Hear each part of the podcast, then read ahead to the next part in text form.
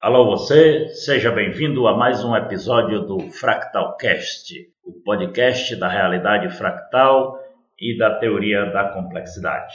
Hoje nós vamos conversar com a professora Ruth Cavalcante, psicopedagoga formada na Alemanha. A Ruth é uma educadora bastante conhecida não só no Ceará, mas no Brasil e no mundo. Já recebeu a comenda Berta Lutz, do Senado Federal, e também a medalha Paulo Freire, da Câmara Municipal de Fortaleza. Aliás, a Ruth é uma grande admiradora do Paulo Freire e desde, desde a sua juventude já aplicava a metodologia do Paulo Freire como educadora. A Ruth é diretora pedagógica do CDH, e membro da Universidade Biocêntrica e também é didata em biodança e diretora da Escola de Biodança do Ceará. Então, Ruth, para começar essa nossa conversa, fala um pouco da tua história. Claro, não vai contar a história toda, que senão o episódio todo ia ser só a história. Você tem uma história muito é, interessante.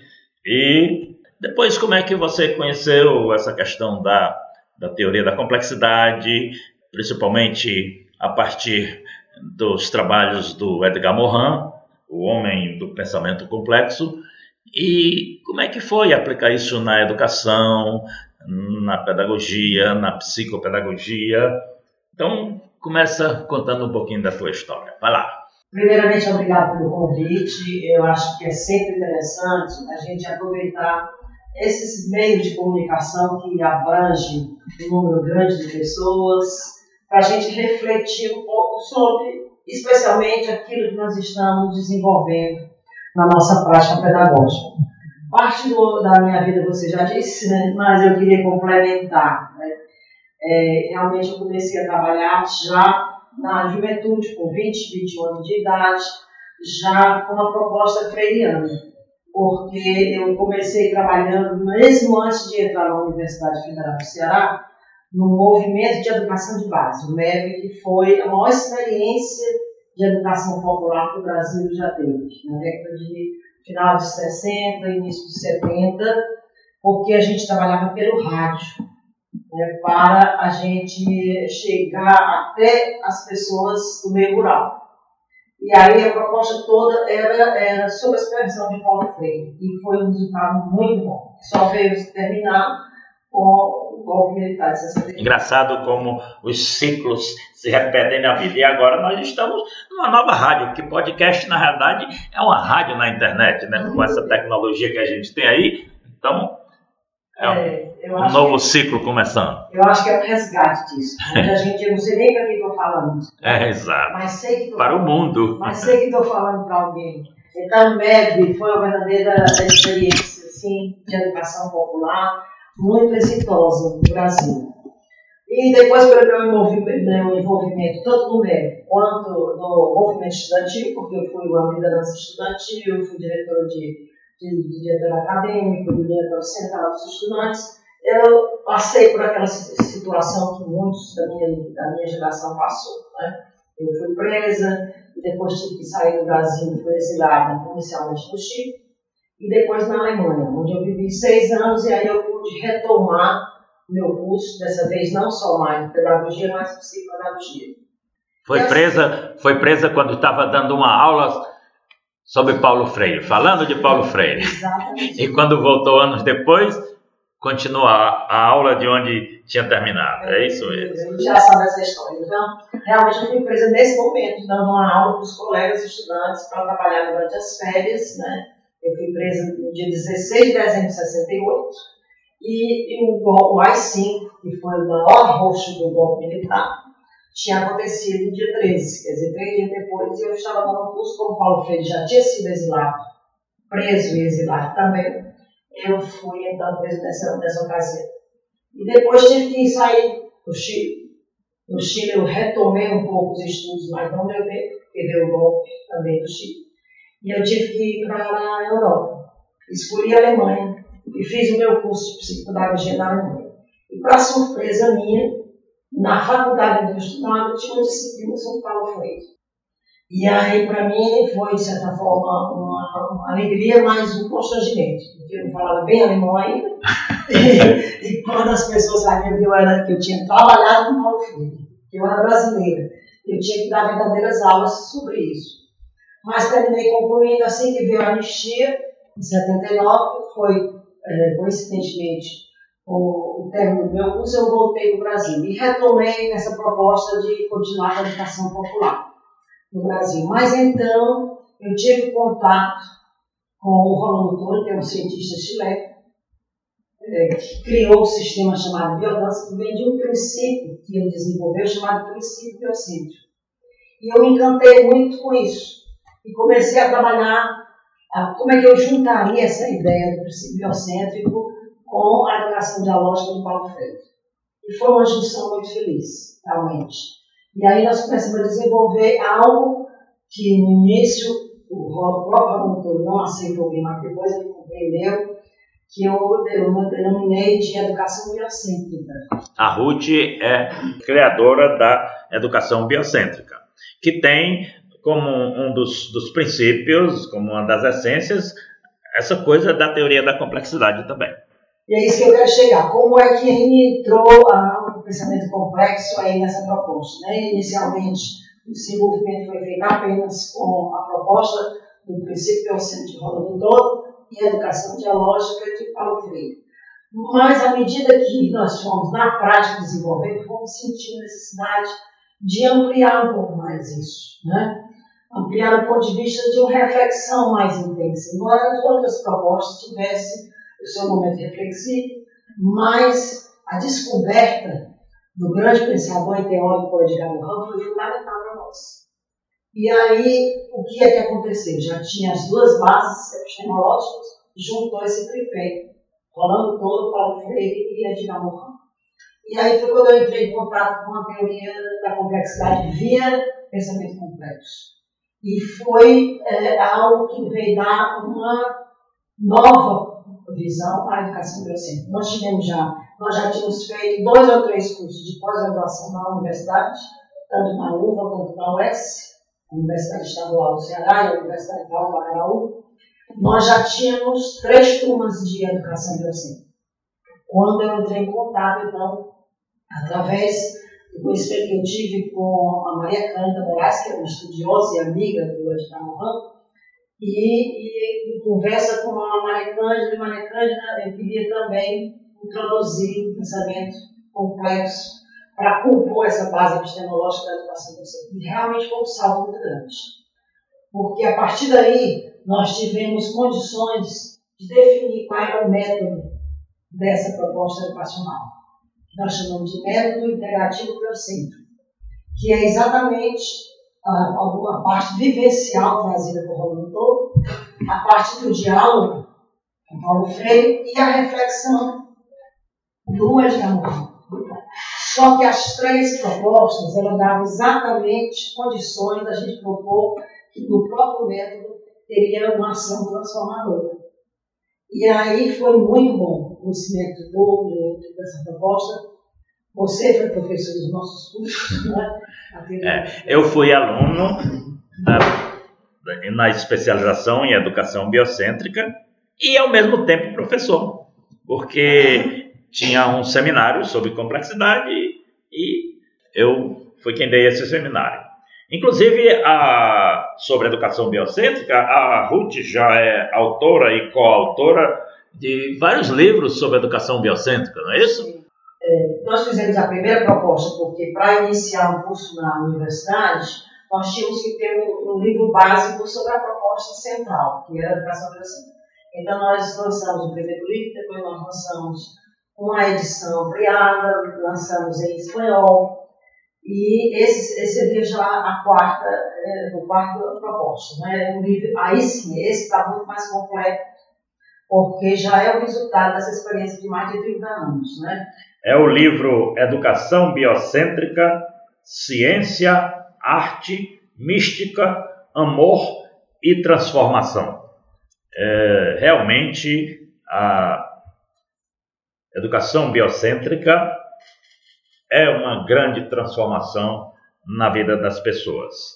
E a Ruth e mais outros colaboradores, como é o caso do César Wagner, que também é da Universidade Biocêntrica, também do CDH, foi professor, hoje é professor aposentado da Universidade Federal do Ceará. Inclusive o César foi a pessoa, o César e a Ruth foram as pessoas que abriram o caminho para mim para os estudos da complexidade. Num curso que eu fiz no Banco do Nordeste, um curso de consultoria, e eles falaram dessa coisa da teoria da complexidade. O, Wagner, né, o César Wagner, na época, estava fazendo um doutorado na Espanha, orientando do professor Frederic Monet, e me pediu para estudar essa coisa e fazer uma apresentação para a turma. E foi aí que eu comecei a minha jornada realmente na teoria da complexidade.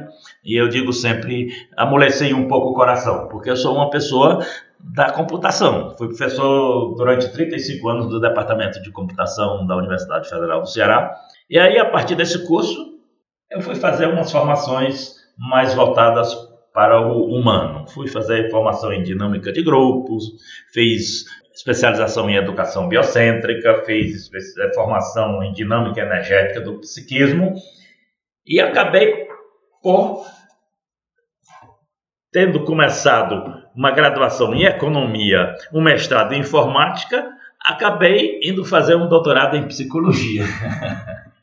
que tem tudo a ver, na realidade está tudo interligado e essa é uma das dos, um dos princípios da, da complexidade. É conectividade e interação, que é o que acontece na natureza e, e no universo de uma maneira geral. A gente é que fica separando as coisas, mas as coisas são todas unidas, são inseparáveis.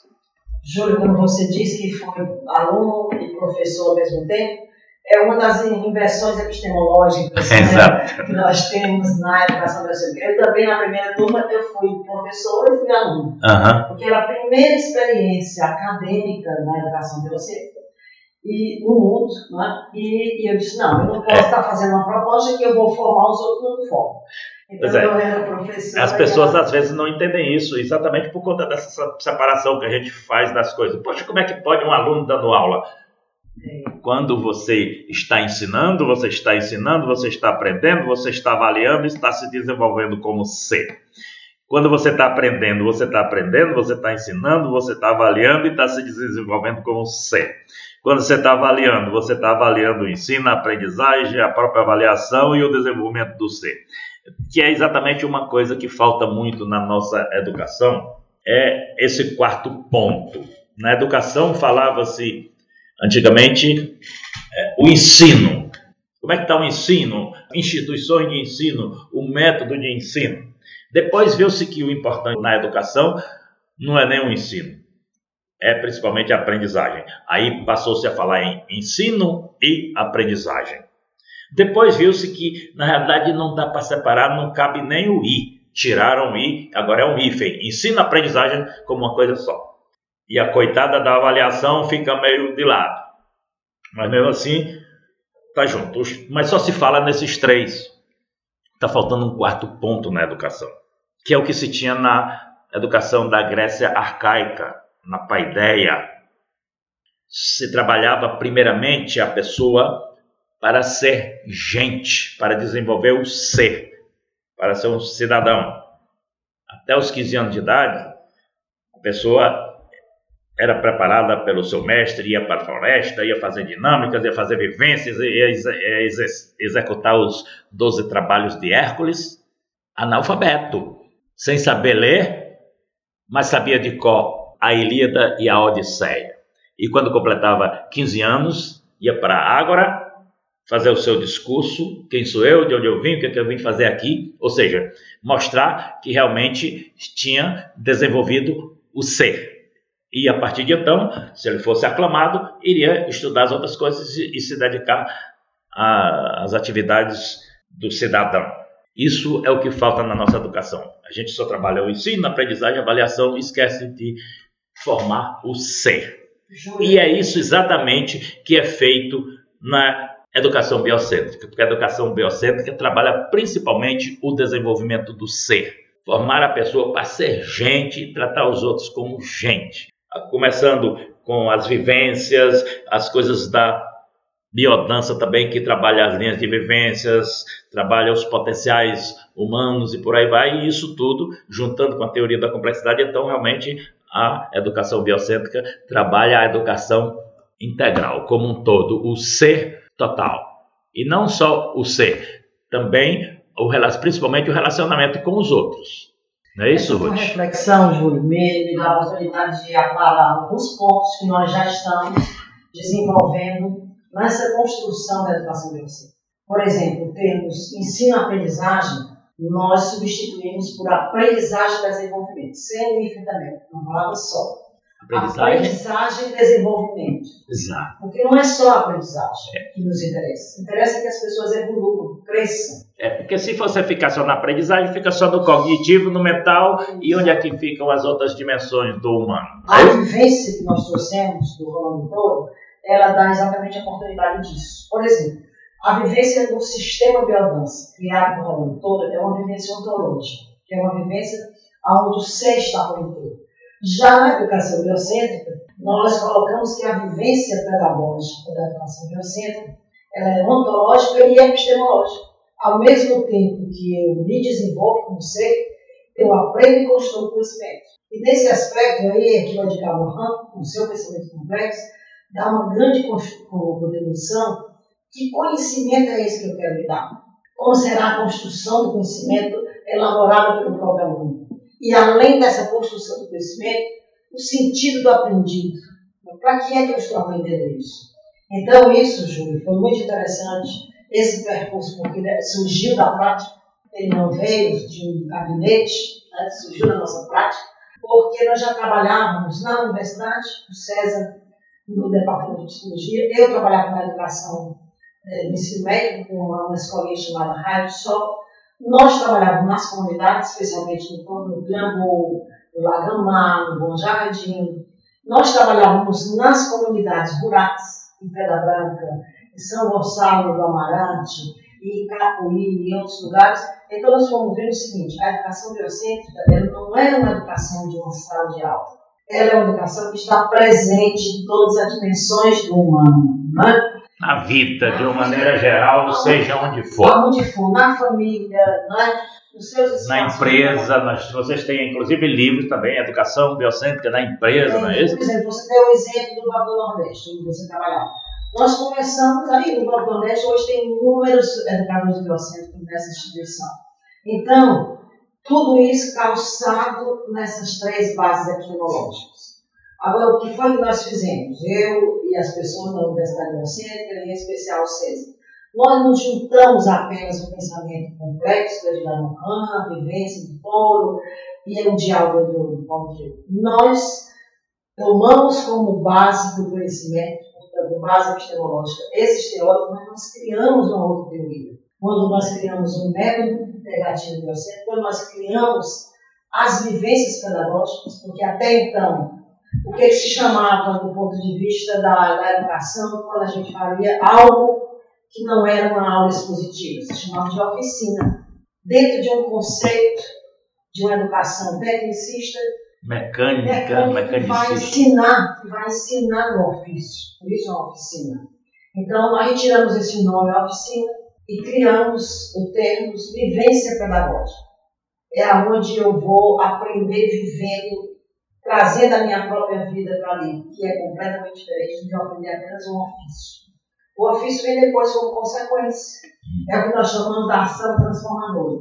Então, nós criamos um método, criamos a forma pedagógica de desenvolver esse método, que é a vivência pedagógica, e criamos as categorias da educação docente. Aí sim, os três teóricos que embasam tudo isso, que nos dão o conhecimento para elaborar tudo isso, estão contidos nessas 13 é, categorias da educação biocêntrica. Por exemplo, o Edgar Morin entraria onde? Construção do conhecimento, o sentido do aprendido.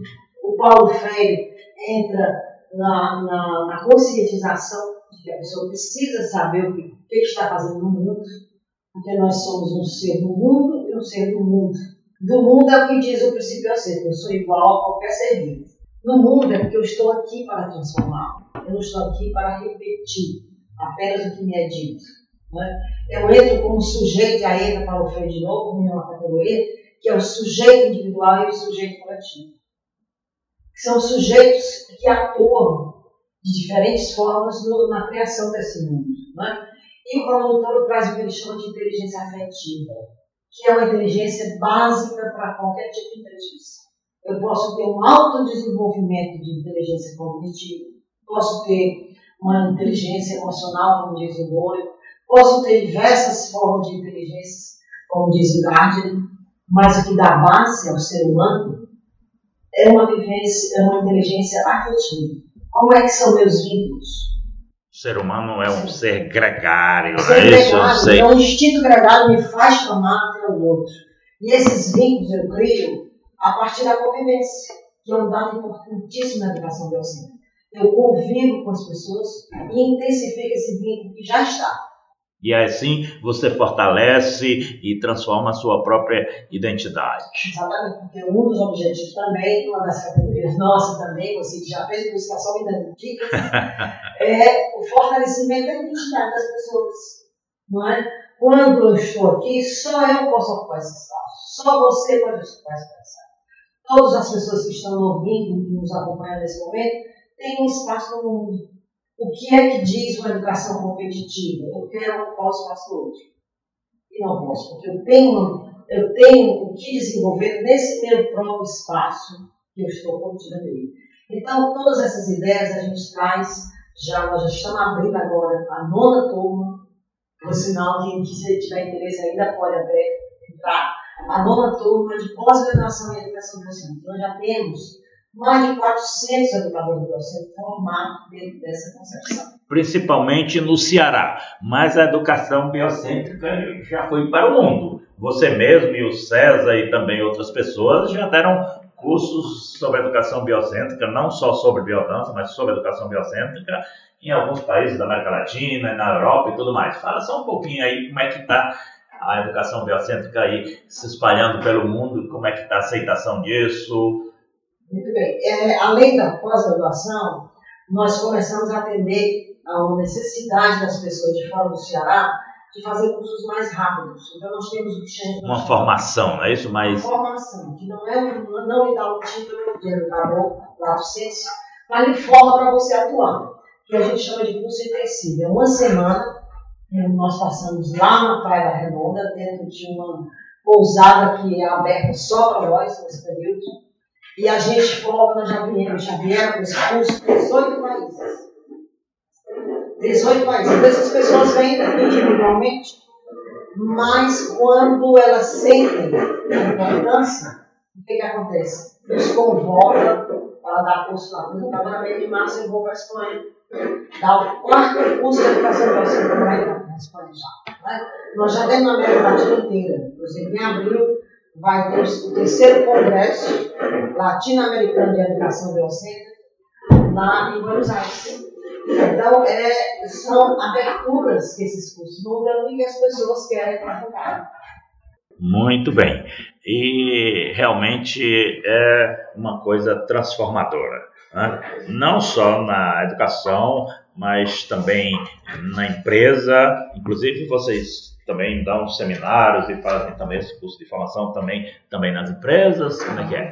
Desde que já as empresas, eu dei o exemplo do Nordeste. Né? E outras empresas também já nos convocam para ir formar o seu grupo de consultores, por exemplo. Ou simplesmente melhorar. Nós temos agora, nesse curso de pós-graduação, um instituto, é, Beatriz Fiuza, que já vieram várias pessoas, porque nós um consulado e as pessoas querem aprofundar e que fazer a pós-graduação. As secretarias de educação de alguns municípios também já promoveram isso. Eu me lembro que já, já fez isso em Sobral, em Croatá, onde mais? Aqui no Ceará. Atualmente nós estamos fazendo um curso desse em Capuí. Capuí. Essa nova gestão de Capuí, nós estamos dando um curso de educação da para todos os diretores inicialmente. E depois nós vamos expandir para todas as escolas. Maracanã também foi feito. Maracanã também. São Gonçalo. São, é. São Luís também, São Maranhão. Maranhão também. São Luís. Em Brasília nós já temos cursos, no Rio de Janeiro, né, já temos em São Paulo. Então, hoje a educação docente ela é convocada para lugares. Agora, o centro realmente é, é de, de, estudo, de pesquisa, de desenvolvimento se concentra aqui no Ceará. Que é uma coisa boa, é importante. A gente se habituou muito a importar né, muito, por exemplo, a cultura oriental, que é, é, incrível para o desenvolvimento das pessoas, né? A contribuição da yoga, do Tai Chi Chuan, do Feng de tudo isso. A Europa, a quantidade de contribuição que já tem agora à educação biocêntrica, ela sai da América Latina, melhor dizendo, do Ceará, para chegar até a mundo. E nós temos é, ex-alunos de, dos cursos aqui de especialização em educação biocêntrica, por exemplo, a, a Jeane Bonfim hoje é professora lá em Portugal, né? tem, tem um grupo de biodança dela, inclusive, dia desse ela foi dar um curso na Alemanha, então a, a coisa está... Por exemplo, os nossos cursos da pós-graduação, nós temos uma quantidade muito grande de mestres, de doutores, nós temos até alunos com pós-doutorado em educação fazendo essa especialização por causa da novidade da temática. Exato. Eu mesmo, quando fiz educação biocêntrica, eu já era mestre. Né? E eu até costumo dizer que a transformação da minha, na minha vida pela educação biocêntrica, no, no curso de especialização, no curso de especialização, foi muito maior do que no, no que eu já tinha feito antes, como mestre, mestre e tudo. Inclusive, na minha turma também tinha uma uma doutora já fazendo curso de especialização, porque realmente essa coisa da educação biocêntrica, a gente, quando entra em contato, a gente nota que realmente é uma coisa que está faltando e realmente é muito transformadora. Quando você faz um curso, mesmo de um curso de, de curta duração, como é o caso da formação, realmente é, é uma transformação muito grande, porque a coisa vem, vem, vem de dentro e a transformação tem que vir de dentro, não é de fora. Agora, Júlio, como o seu público principal é interessado na teoria da complexidade, é, eu vou dizer também um pouquinho mais sobre a questão do significado do, do, Edgar Morin nessa dança proposta. Seguindo um pensamento do Paulo Freire, que eu acho que poucos teóricos têm a coragem de dizer o que ele disse, Paulo Freire disse que não queria seguidores, não queria discípulos, ele queria recriadores. Ele queria pessoa que recriasse o seu pensamento. E é isso que nós fazemos. Né? Porque senão não tem evolução, não tem inovação. Né? Com toda a humildade. Então, por exemplo, nós participamos da conferência que o Edgar Morin pediu ao Unesco para fazer, porque a Unesco encomendou a ele, há 12 anos atrás, um livro para a educação. Né? Faça um livro para a educação. Ele disse que não gosta de trabalhar com encomenda, mas como era muito. É, o chamado era muito forte, ele foi fazer esse livro que chama é, é, Sete Saberes Necessários à Educação do Futuro. É, nós tivemos uma conferência internacional da Unesco, que foi aqui no Ceará, em comemoração ao lançamento do, aos 10 anos de lançamento do livro do Edgar, Morin, do Edgar Morin, Os Sete Saberes Necessários para a Educação do Futuro. Isso foi em 2010 o Edgar Morin esteve presente, tudo, e agora, mais recentemente, em 2016, nós tivemos uma nova conferência internacional da Unesco sobre essa coisa do pensamento complexo aqui em Fortaleza. Infelizmente, essa segunda, o Edgar Morin não pôde vir porque ele já é um senhor com mais de 90 anos de idade. 96, e uma... 90 e quanto? 96. 96? É, e uma semana antes ele teve um problema de saúde e os médicos proibiram dele fazer viagens cruzando o Atlântico. Então ele não veio, mas aconteceu o evento e foi muito importante. E nesses eventos todos a educação biocêntrica realmente tem sido uma tem tido uma presença muito marcante. Né? É exatamente isso que eu gostaria de poder falar é que a Maria Cândida, né, que era a presidente dessa conferência, nos convidou para trabalhar juntos né, e desenvolver uma metodologia. A Maria Cândida Moraes é uma das é, pessoas que trabalha muito com essa questão da complexidade na educação, já tem vários livros publicados, é, inclusive na, no curso de especialização em educação biocêntrica, a gente estuda alguns livros delas, como Paradigma Educacional Emergente, que foi um dos primeiros que ela lançou, e hoje já lançou vários outros livros nessa área é uma educadora que hoje está em Brasília, mas é, gosta muito do Ceará, inclusive tem uma, uma casa aqui no Ceará, Belas. em Águas Belas, ali no, no Cascavel. Cascavel, né? Pois então, a Maria Cândida me chamou para a gente juntos construir a metodologia dessa conferência, né? E a conferência iria acontecer em setembro, e Maria Cândida, vamos começar a conferência hoje, que era em abril. E aí nós fizemos, usamos o Círculo de Cultura de Paulo e depois eu com a maior ousadia, mas obedecendo a ele de recriar, desenvolvi o ciclo de cultura inicial que ele fez, em mais 12 propostas de ciclo diferentes, para diversas situações.